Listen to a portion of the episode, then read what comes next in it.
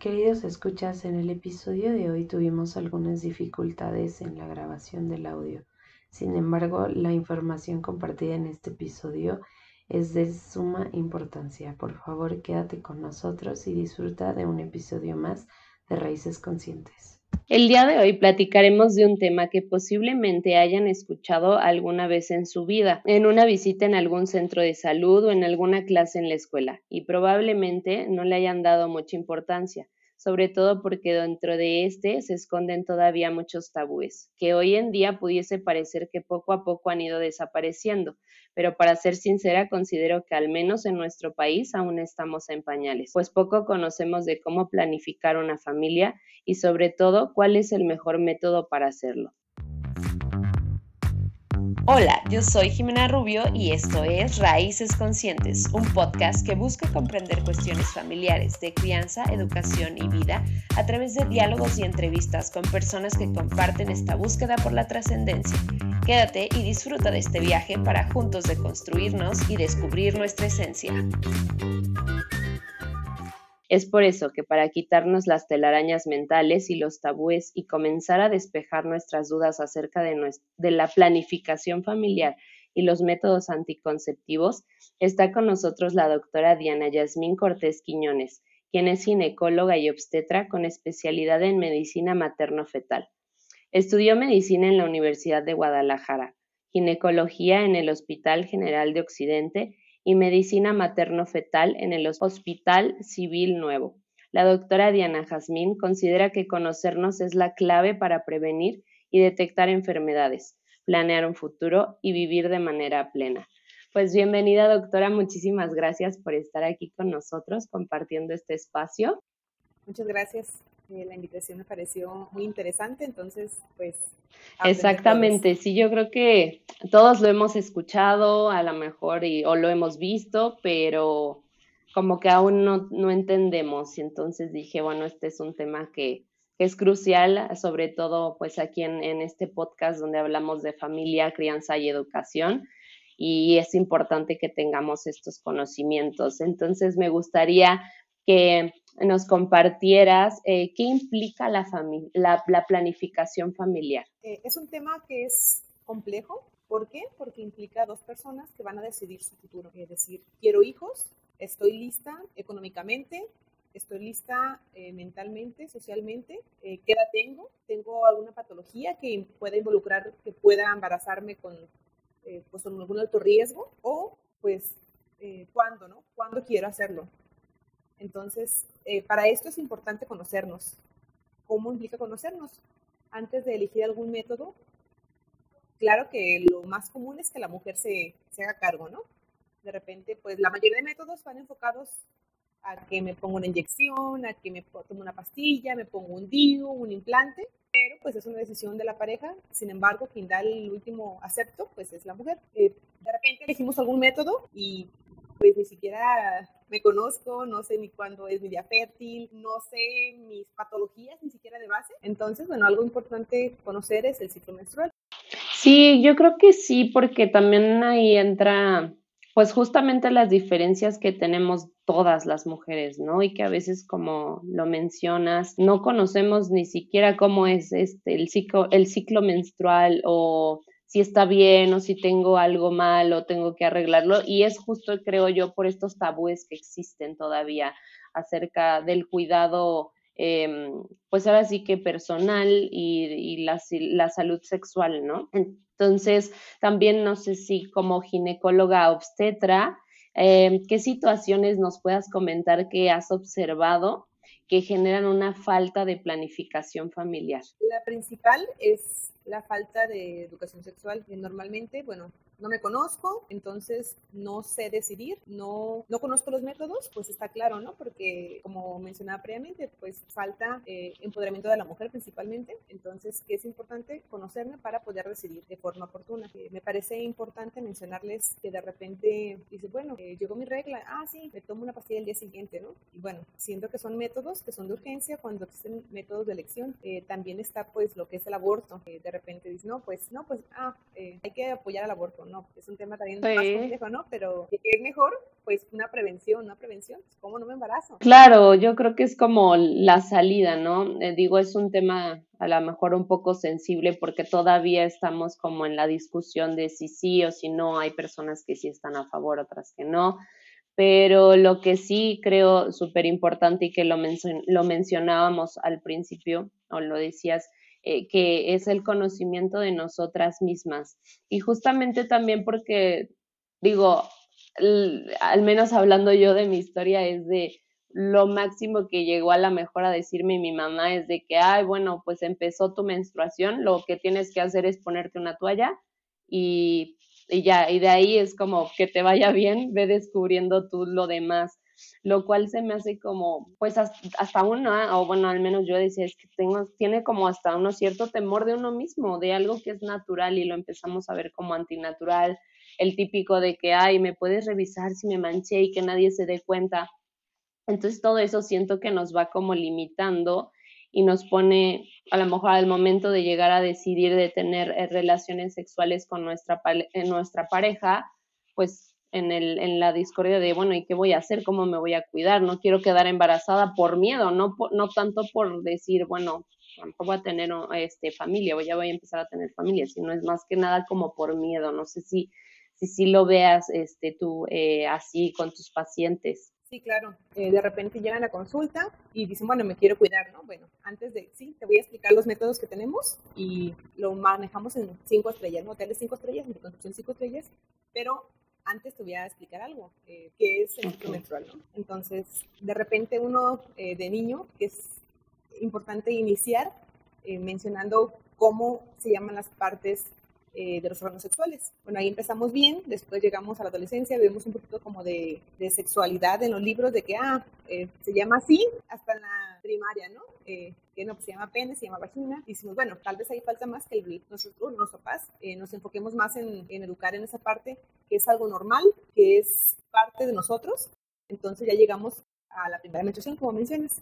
Entonces, bueno, ¿qué es la menstruación, no? En mi primer día del ciclo es mi día 1. ¿Qué tengo que saber eso? Que es mi día 1, no importa que hoy sea 15 de marzo, hoy es mi día 1, ¿no? Entonces, existe como una serie eh, de hormonas que participan en esto. Que yo me baje en tres días al mes es el resultado de que un mes antes hubo un ciclo perfecto hormonal que estuvo un eje adecuado. Entonces, eh, así, te lo explico así en un minutito.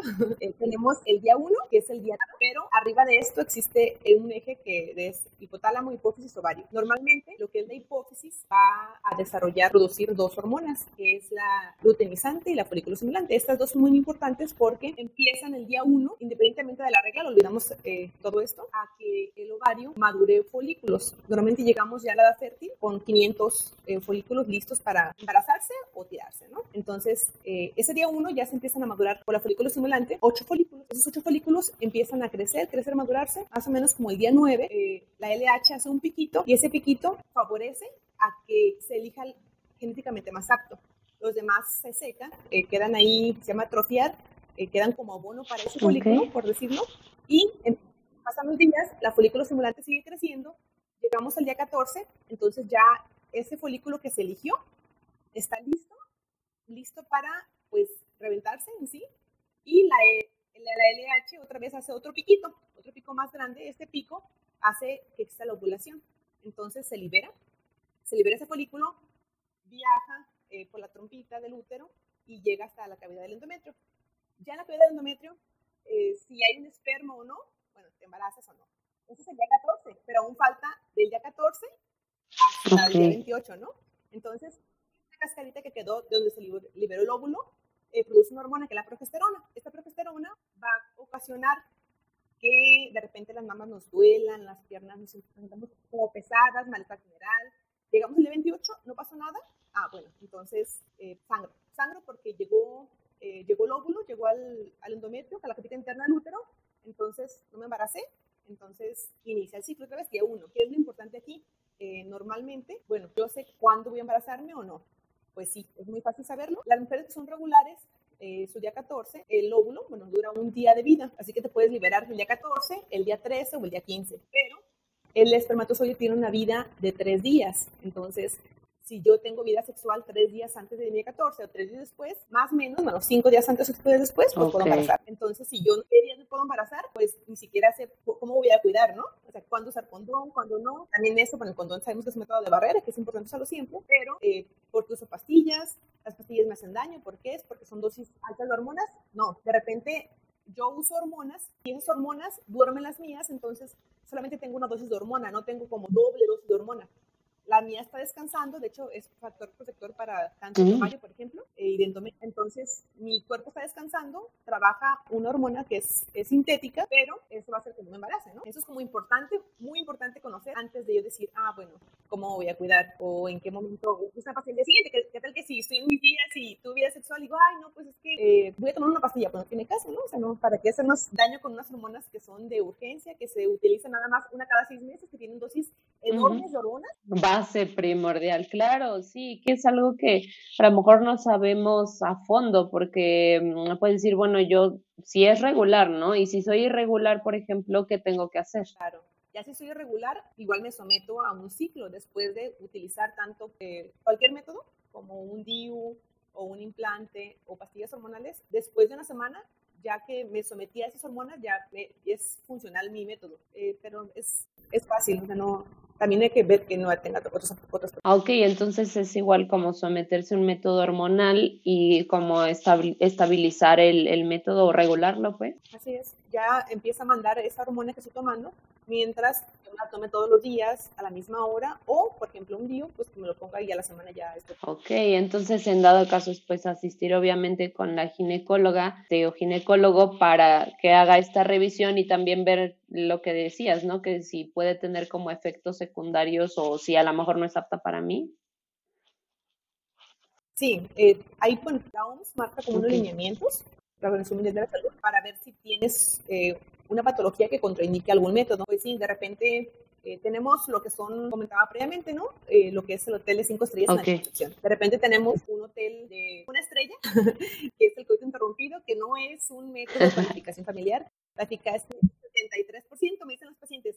Ah, doctora, pero eso es un 50%. Le digo, pues, o sea, más del 50% es de cada cuatro mujeres uno se va a embarazar. O sea, eso ya está, está lista para un embarazo. Claro. Eh, tu pareja también quiere puedes mantener un hijo. Exacto, que es lo que viene detrás, que a lo mejor no muchos vemos, ¿no? Y algo que de repente se desconoce, eh, cada pues, gota eyaculatoria eh, durante la gestación, pues tiene como 4.000 espermas. Entonces ya la eyaculación en sí, todo el semen, pues tiene 4 millones de espermas, que es cuando es más factible un embarazo. Pero pues antes de eso, mi esposo me cuida, ¿no? Pues eso es una mentira. Eh, yo decido cómo cuidarme. ¿Quiero embarazarme? Pues me cuido con un método de cuatro o cinco estrellas o a dónde queremos ir a un hotel. Ajá, exactamente. Y sí, yo creo que todo esto sigue, sigue viniendo como detrás de esa falta de educación sexual. O sea, porque mm, yo creo que no debe de estar peleada la planificación familiar con el goce o el disfrute de la sexualidad. Entonces, y, y, y pues no sé, lamentablemente a lo mejor lo vemos como de, bueno, llego a tener mi pareja y, eh, y pues lo que sigue es como pues ver qué dice mi pareja, muchas veces así pasa, ¿no? En las mujeres, o sea, que disfrute la pareja o a veces uno deja de disfrutar, no se vienen como también muchas cosas alrededor de este, de este tema, pero sí creo que, es importante que como mujeres también más que nada, porque pues somos las que quedamos embarazadas y que ya lo, ya lo hemos visto, no por generalizar, sino porque así ha sucedido, este, o a la mayoría de las veces es, bueno, pues si te embarazas, a lo mejor y te quedas sola, ¿no? Y se va tu pareja y la que se queda con la responsabilidad de un hijo, una hija, eh, pues eres tú. Entonces, de ahí que viene, ¿no? Que, que, a lo mejor uno no se proyecta tan allá o, en el momento, pues estás tú disfrutando, pero después, ¿qué sigue? Entonces, ahí también me gustaría preguntarte, ¿tú quién consideras que deben eh, de ser partícipes en la planificación familiar? Es una decisión mutua.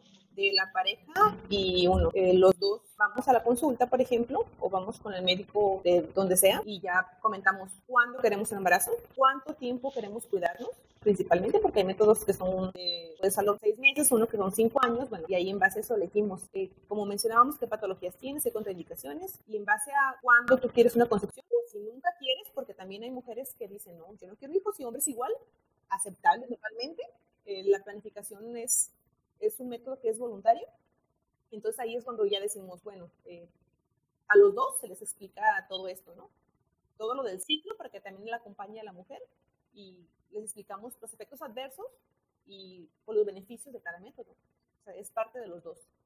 Eh, lamentablemente, pues no siempre, como dices, no siempre es de los dos. Eh, lamentablemente, pues en México existe mucho el embarazo adolescente, ¿no? Entonces las chicas se quedan, pues, solas, como bien mencionabas. En sí, pues la vida sexual se inicia a los 14.5 años, según el Instituto Nacional de Perinatología en la Ciudad de México, en México. Entonces, eh, a esa edad, que adolescente se hace responsable con su novia, ¿no? Con su hija. Entonces, es importante que quién va a acudir a consulta. Es diferente cuando acuden adolescentes, cuando acuden jóvenes, cuando acuden pacientes en edad eh, fértil ya o mayores, porque todas eh, planifican, ¿no? Todos planifican, entonces en base a cada eh, grupo etario es cuando les damos la información. Eh, lamentablemente, pues la planificación no se usa. Nada más en los adolescentes, bueno, ocupamos en el mundo el primer lugar en embarazo adolescente. Se, se, dice, pues conocen cosas que ya en todos los escuchan en redes sociales y esto. En sí, un 30% de los adolescentes, que es de 15 a 19 años, ya tienen vida sexual.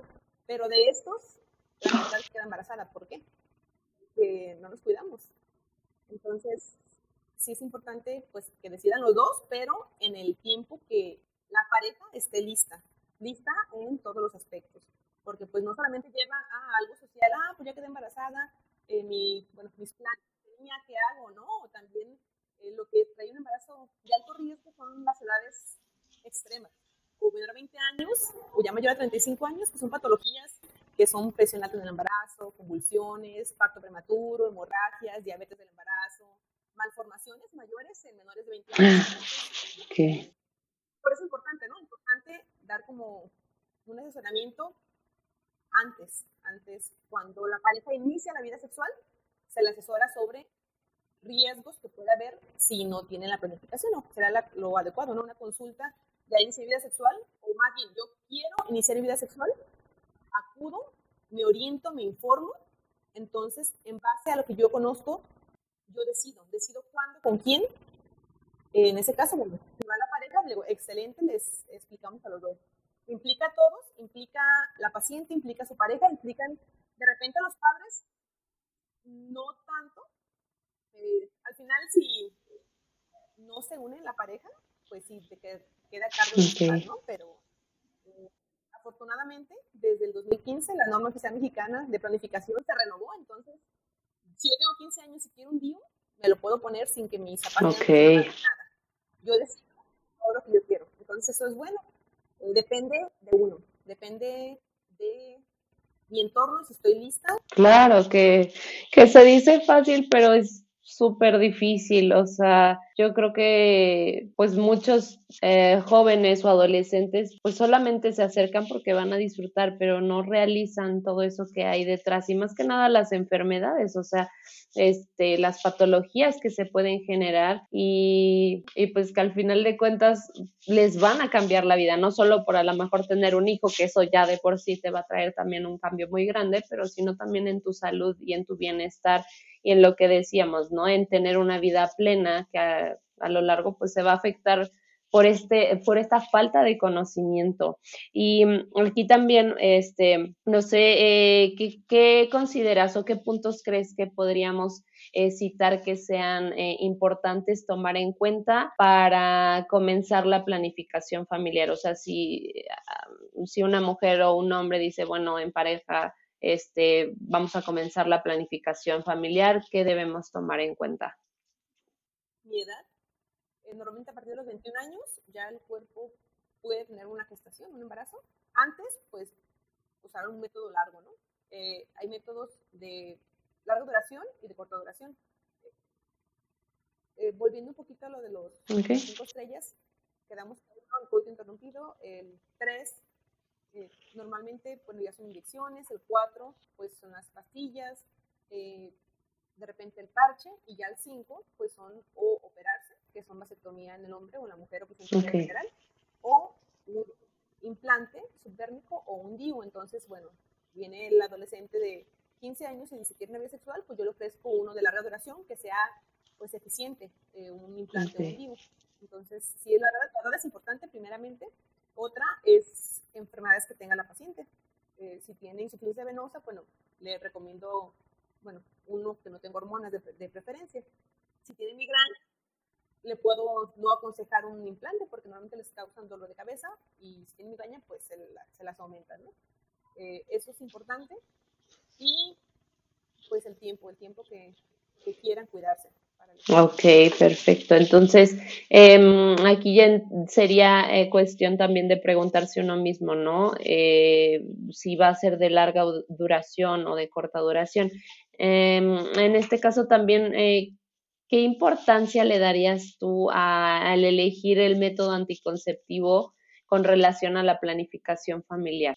Pues es normalmente, bueno, la pareja de repente ya está pues casados, unidos, tienen una decisión de eh, quiero cuidarme, es importante para que vean sus proyectos.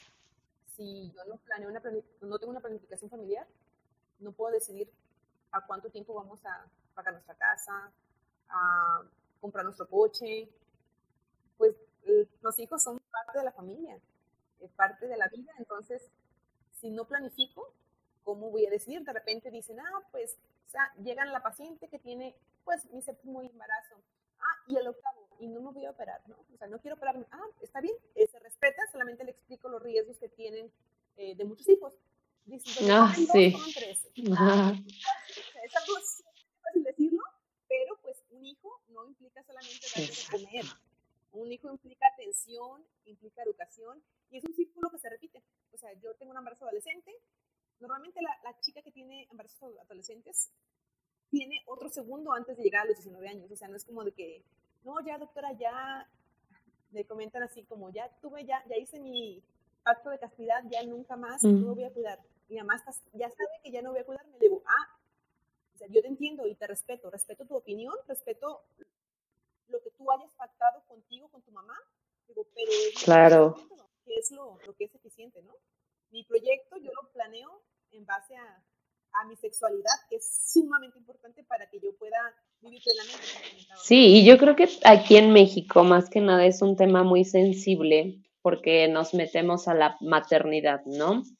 Que ahorita más que nada por todos los movimientos que ha habido, por ejemplo, del feminismo, pues se dice, bueno, la maternidad es deseada o no será, ¿no? Que también va relacionado con lo del aborto y lo que platicábamos en un inicio. Pero pero aquí es justamente esta parte de que siendo mujer como que ya está dentro de tu, de, tu plan de vida que tengas que ser madre, ¿no? O sea, ya es como ese chip que te implantan desde que naces mujer. Eh, tu destino, por así de llamarlo, tiene que ser que seas mamá, ¿no? Y, también es muy mal visto que tú digas, bueno, no, no quiero ser mamá, o sea, quiero estar soltera, es más vivir mi vida así, o igual vivir en pareja pero sin hijos, y todavía es, muy tachado eh, este tipo de decisiones aquí en nuestro país. Y, ahorita que mencionabas lo de en donde comen em, dos, comen tres, es como frase mexicana eh, que justo con una amiga comentábamos de, es que eh, eh, bueno, yo soy maestra de educación preescolar, ¿no? Entonces ella también y decía, es que llegaba la mamá y, yo veía la poca atención que tenía con su niño y ya estaba embarazada. Y, era como de, bueno, yo obviamente no me voy a meter en la decisión de, de su familia o de cuántos hijos vaya a tener, pero yo lo que estoy viendo y estoy observando es que no puede con ese que tiene, ¿qué va a pasar con este que venga, no? y es esta falta de conciencia de todo lo que implica el traer un nuevo ser al mundo. Y es por ahí donde tenemos como que sí poner mucha atención, empezando desde nosotros, de lo que decíamos, el cuidado personal, el conocernos, el saber qué queremos, hacia dónde vamos, que es pues sí, autoconocimiento que a veces pues no muchos nos sentamos a pensarlo porque cuesta trabajo, ¿no? Cuesta trabajo decidir o a veces también se meten mucho las, los sentimientos, las emociones de que yo estoy enamoradísima de este, de este hombre y va a ser todo perfecto y resulta que pues no, digo, todo puede pasar, pero al final de cuentas, mientras más conozcamos, mientras tengamos como a lo mejor un poco más de guía y de seguridad en lo que estamos haciendo, pues las cosas van a fluir eh, de mejor manera. Y en este caso también, em, ¿qué factores eh, debemos tomar en cuenta? Bueno, ya nos, me comentabas que era este, si es a largo o corto plazo el, para elegir nuestro método anticonceptivo. No sé si hay algún otro factor que también debamos tomar en cuenta, este, aparte también de las patologías o, o solo esos. Bueno, es que hay definitivos, que ya comentábamos, ¿no? Pues las cirugías. O de larga duración, de urgencia, y los en sí se dividen en hormonales y no hormonales. También podemos aquí decidir lo que dice, yo no quiero una hormona, ¿no? Uso, un método que es como el DIO, ¿no? El DIO DIO, uno de cobre, no de medicamento. Entonces, el de cobre, eh, pues es, no tiene hormonas, pero sí ocasiona un poquito más de sangradito. El DIU es de el mireno, es, es, una hormona local, entonces solamente actúa en forma eh, directa en el útero, no se va a, todo, a toda la circulación, entonces si dices, bueno, quiero un método que no me, no okay. peso, ¿no? Y quiero, ah, pues me voy por ese, ¿no? Por ejemplo. Pero recordando que los de barrera, pues solamente, bueno, en este caso el preservativo es el único que va a defendernos de enfermedades sexuales. Porque digo, bueno, ¿qué quiero? Ah, tengo mi pareja estable, pues le tomo futerologías, eh, exámenes de todo. También está el BPH, el BPH, por más, aunque tengamos la vacuna y eso, pues es algo que es la enfermedad de transmisión sexual más común. Se usa preservativo de repente de mujer o de hombre y aún así se puede contagiar, ¿no? Entonces digo, bueno, ¿qué quiero? Planificación, quiero protegerme de enfermedades, ¿qué hago, no? Puedo usar dos métodos también, uno que sea hormonal, que sea un 99.99% de eficaz, más barrera, que es el preservativo, que es, si es bien utilizado, sirve el 98%, pero si es no utilizado, puede servir hasta el 88%, o sea que también puedo mezclarlos y yo decir, ah, no me quiero ni tener mi enfermedad, enfermar de alguna eh, enfermedad sexual o y tampoco quiero embarazarme, entonces lo sumo, también eso es válido. Ok, perfecto. Y, y creo que aquí también tiene, o bueno, viene una plática un poco incómoda con la pareja, ¿no? Este, acerca de que, bueno, si es tu pareja estable, pues digo, a lo mejor ya platicaron y pueden utilizar nada más un método y no el de barrera que sería el condón. Pero cuando no, y que es una plática, digo, incómoda, porque pues vas a llegar y vas a decir, bueno, a ver, ¿qué va a pasar entre nosotros? ¿Hacia dónde vamos? Y que tiene justamente, yo creo, muchísima relación exactamente con esta parte de la planificación, o sea, sigue siendo parte de y, y, no, y no solamente por tener un hijo, sino lo que va a pasar con mi cuerpo. O sea, si llega una enfermedad después, ¿qué? Y, y aquí eh, también no sé qué cambios eh, pudieran darse eh, de manera a lo mejor hormonal, más que nada en las mujeres, o, también si nos puedes comentar en, en hombres qué, métodos hay este, para los hombres, porque casi siempre es la mujer la que le toca, ¿no? Estar buscando información acerca de qué es lo mejor, pero no sé si también haya para hombres. Pues primero las mujeres, eh, efectos adversos que pueden encontrar, pues son, hay los hormonales principalmente son los que tienen de repente empezando con las inyecciones, pueden subir de peso. Es la única que está en bibliografía escrito que puede subir 3 kilos en 5 años. Las pastillas, pastillas, el implante, el DIU de, de bueno, intrauterino, son hormonas, pero son progesteronas. Las progesteronas, ¿te acuerdas que comentábamos que nuestro cuerpo lo libera de la semana, bueno, del día 14 al día 28, entonces no sé si se ha notado que esos días como que nos da mucha hambre, ¿no? Ajá, sí, que está diferente todo. Sí, sí, sí. Ah, bueno, pues tenemos esa etapa así, constante. Entonces, yo tengo el implante, pues me da hambre, pues como, sube de peso. Entonces llega la paciente y dice, es que ya subí 5 kilos en 3 meses, o sea, ¿cómo? Bueno, a ver, es, sí, es un efecto adverso que te puede dar un poquito más de apetito, pero pues no, no, no porque me dé hambre de, de chocolate, me voy a comer un chocolate, ¿no? O sea, yo sé cuidarme, sé qué alimentos me sirven, qué no, y no me voy a dejar llevar como por gustos. Y eso, bueno, que suban de peso, todas las inyecciones comprobado, de ahí más, nada, nunca sube de peso. Sangrados iguales pueden ocasionar el implante y el DIU en cuanto lo colocamos, más o menos dura como un mes a tres meses de sangrado intermenstrual, spotting le llamamos, de repente moja la pantaleta y eso de repente puede ser incómodo, pero termina. Eh, termina y se va el sangrado por tres o cinco años, dependiendo del método que utilices. En el implante, pues son tres años, en el DIU son cinco años, o sea que no sangras por cinco años. Pero dicen, ay, doctora, es que ya no estoy sangrando, estoy embarazada. No, no, no, es traer un implante, un DIU es como operarse, así. No es okay. no, no, como el DIU de cobre, el DIU de cobre, ese no, ese, ese no mete las manos al fuego, ¿no? Pero sí es importante conocer que puedo sangrar y después si no sangro es porque no estoy produciendo la capita del endometrio, o sea que no pasa nada, no me voy a morir si no sangro. De repente uno dice, ay, si quiero sangrar, dicen los pacientes. Bueno, pues otro método, ¿no? Ese, ese, con ese no vas a sangrar. Que es, O menos que tengan un flujo muy abundante, que digan, ah, que yo sangro, ¿sabes que sangro ocho días?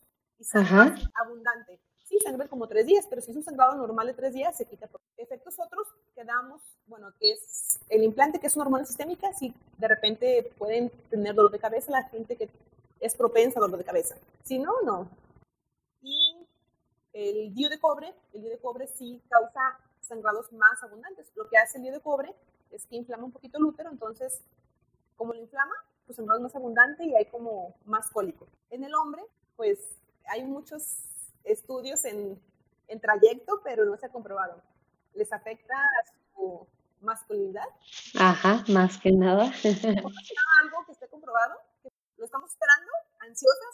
sí, eh, sí por favor. Aún hay algo, algo que, no, que pueda decir, ah, no, mira, si usan esto, pues también es importante de que el hombre dice, no, pues yo te cuido, ¿no? Yo te cuido, eh, yo sé cómo, no, ya, ya, no, eso no sirve.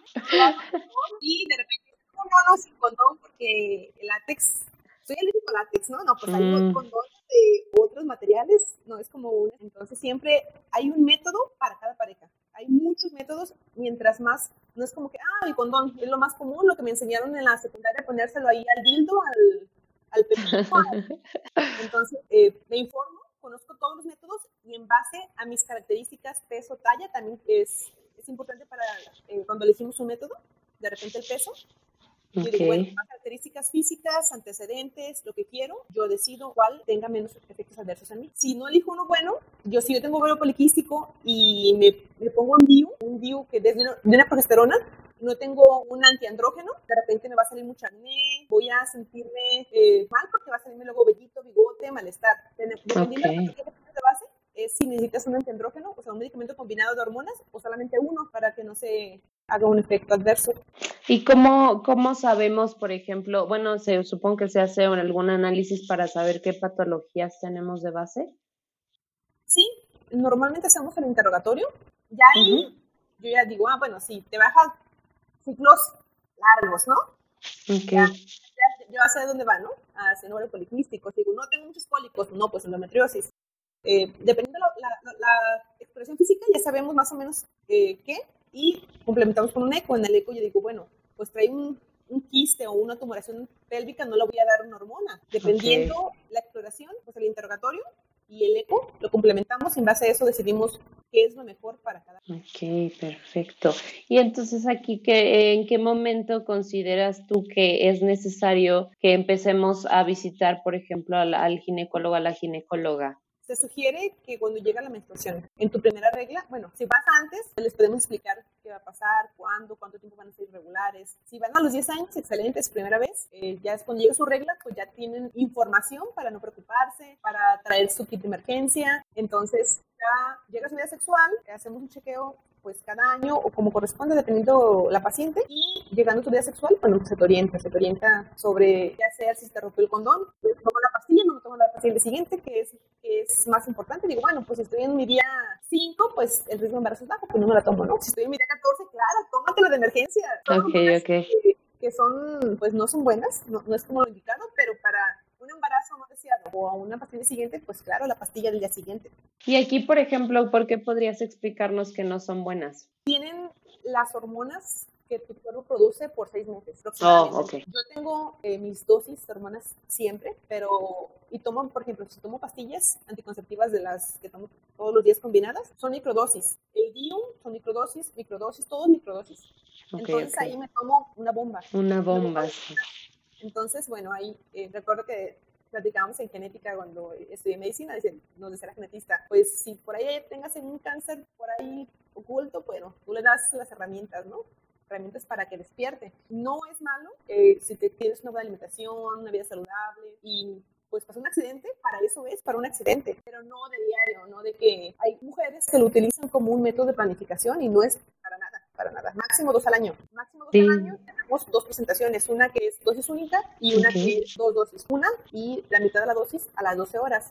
Siempre son a las 72 horas de que inicié mi vida sexual, bueno, que la que tuve, entonces eso no me voy a embarazar. No son abortivas, pero sí son para solo emergencias. Ok, sí, que esto es importante conocerlo, ¿no? También, o sea, saber en qué momento sí, qué momento no utilizarlo y tampoco tenerlo como tachado de que, ay, no, o sea, porque pues es malo, pero pero sí creo que es importante considerarlo. Y aquí, bueno, ¿tú qué consideras que haga falta en nuestra sociedad para tener una mejor planificación familiar y generar conciencia en estas decisiones? La educación sexual. De hecho, el, 4 de septiembre se celebra la educación sexual, no es el día. Y de la planificación familiar, el 3 de agosto, ya fechas pasadas, si tenemos una educación sexual completa, que yo la entienda. Si yo conozco mi sexualidad, yo voy a tomar decisiones asertivas. Si no me conozco, si no, no tengo salud sexual, no tengo educación necesaria, pues no voy a decidir menos un anticonceptivo. no, me conozco, después decido. ¿Y qué consideras que deberíamos, por ejemplo, conocer y a qué edad consideras este, que sea importante de repente dicen, ah, pues si tú ya hablaste con tu hija, no, pues que de la charla, ¿no? Que la charla y la charla. Eso no es una charla. O sea, no es como de que, ah, mi hija ya tiene 15 a ver, mija, ven, vamos a sentarnos, vamos a platicar de que mira, pues, que mira que el hombre y que la mujer, esto no es una charla, esto es una vida desde que bebé nace, la sexualidad la manifiesta, que va al kinder, eh, tú, tú, eres experto en todo esto. Sí. Vamos genitales, pues no, claro, no todo, ¿no? O sea, no, no les explicamos, no, mira, que el pene y la vagina se unen, tampoco, ¿no? Pero sí eh, por empezar con ese detalle en el preescolar y cuando tenga dudas, responderle con la verdad.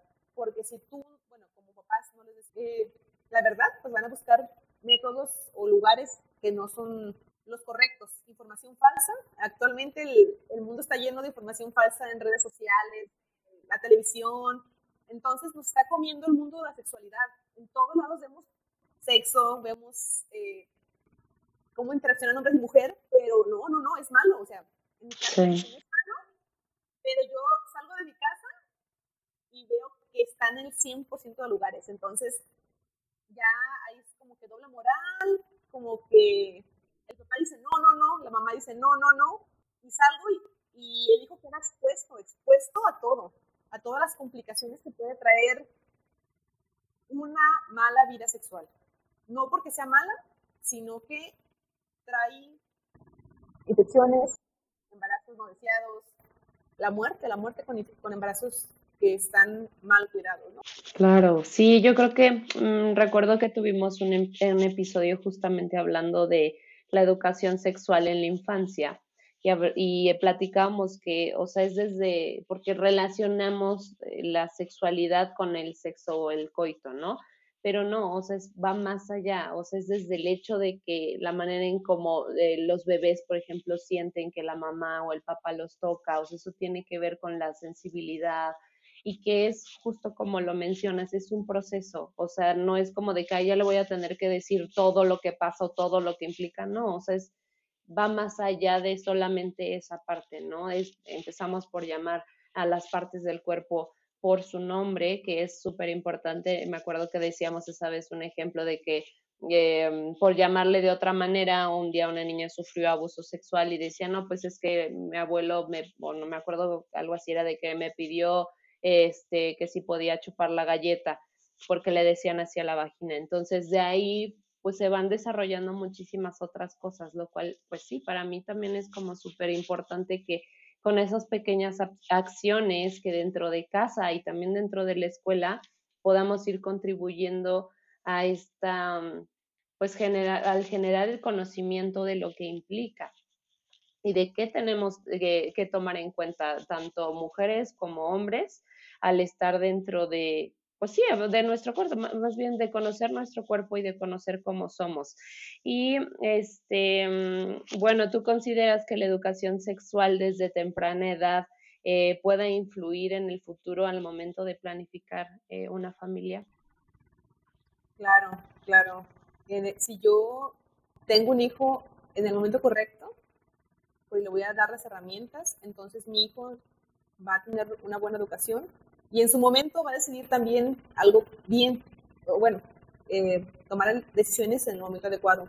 Porque si no lo hago, pues yo, actualmente los niños forman niños, ¿no? Yo soy niña y tengo ya un niño y otro niño, o sea, no, no, esto es, a, a, un caos. También importante mencionar que de repente digo, bueno, mi planificación me voy a quedar estéril, ¿no? No, no, no, no uses el DIO, nada, porque luego ya no te embarazas, ¿no? Hay patologías patologías que causan eh, infertilidad, de repente pases más de un año sin poder embarazarte, sí, pero no los anticonceptivos. Los anticonceptivos, en cuanto terminas de usar el método, al ciclo siguiente ya eres fértil.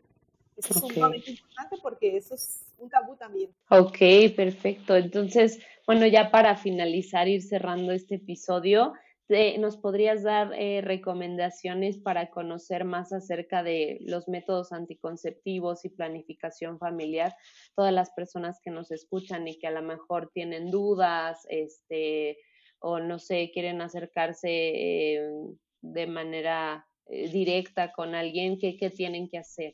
Pues en Internet claro que hay videos, hay información, pero lo confiable es que se acerquen con un personal de salud.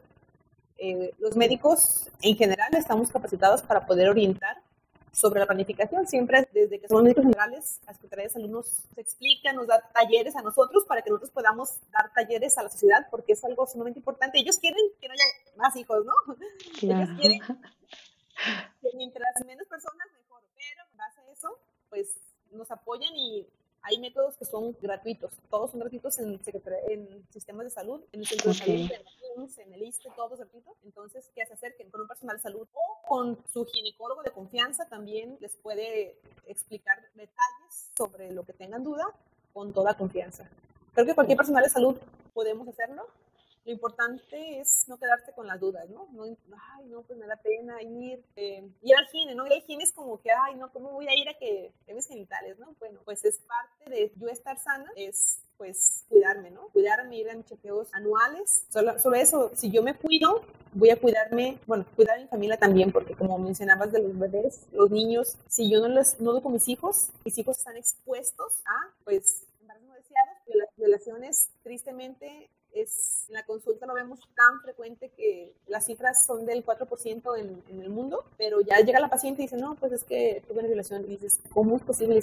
¿Cómo el ambiente propicia que yo no pueda defenderme, que yo haya sido víctima de una sociedad que no me inculcó, que a mis primos, tíos, papás no saben de salud sexual, entonces yo soy la víctima, entonces, bueno, es todo un, un panorama que hay conocerme para poder cuidarme y cuidar Exactamente, sí, que tenemos que tomar en cuenta y concientizar de todo lo que conlleva la responsabilidad que hay eh, de uno mismo y también con los demás, ¿no? Acerca de, pues sí, porque puedes encontrar, o sea, yo lo pienso y digo, puedes meterte a internet y no sabes qué vas a encontrar ahí, o sea, Mm, qué tipo de información, si es real, o a lo mejor me está pasando algo a mí en mi cuerpo y no sé si es normal o, o, por miedo, porque justamente por eso no nos acercamos, porque no sigue siendo el tema tabú el decir, híjole, me, no sé, estoy sangrando mucho, por ejemplo, en, en, la menstruación, ¿no? O, ay, tengo dolor aquí, este, ¿qué debo de hacer? No, pues típico Google, o este, oye, me duele aquí, ¿y qué te va a aparecer? O sea, sí, y ya está uno todo así como de, ay, no, me voy a morir. Y realmente así es con muchas cosas, pero yo creo que sí es muy importante que empecemos a perder el miedo a nuestro cuerpo, a nuestra naturaleza, eh, que conozcamos qué es, qué es lo que implica eh, el cuidado personal y la salud y, y, de los demás también, ¿no? Y aquí pues también me gustaría que nos compartieras tus redes sociales para que las personas que nos escucharon, em, si tienen dudas o quisieran más información, pues pudieran acercarse contigo. Eh, sí, mira, mi Instagram es jasmin.kine. perdón, kine.jasmincortés. Eh, es lo que utilizo en mi Instagram. Y ahí viene mi teléfono y mis contactos. Ok, tú estás en Guadalajara, ¿verdad? Sí, sí, mi, mi consultorio está en Unidad Médica Las Rosas, en Guadalajara. Igual cualquier duda que tengan, me pueden mandar un mensajito y ya le podemos resolver. Excelente. Pues muchísimas gracias, eh, Jazmín, eh, por haber estado el día de hoy aquí con nosotros. Es un tema como que yo tenía desde hace tiempo, justo cuando inicié eh, pues el podcast como de creo que es importante que hablemos también de esta parte de la planificación familiar, si vamos a hablar de familia, crianza y educación, porque a lo mejor es un tema más social, eh, pero viene conectado, o sea, viene conectado y, y pues te agradezco que hayas compartido toda esta información tan importante a nosotros, al público que nos está escuchando. Y este, igual vamos a dejar las redes sociales de Raíces Conscientes para que nos sigan y cualquier duda, pues ya tenemos también tus redes sociales. Muchísimas gracias. Gracias por acompañarnos en un viaje más en la búsqueda de trascendencia. Si te gustó el episodio, no olvides compartir, calificarlo y seguirnos en nuestras redes sociales. Hasta la próxima.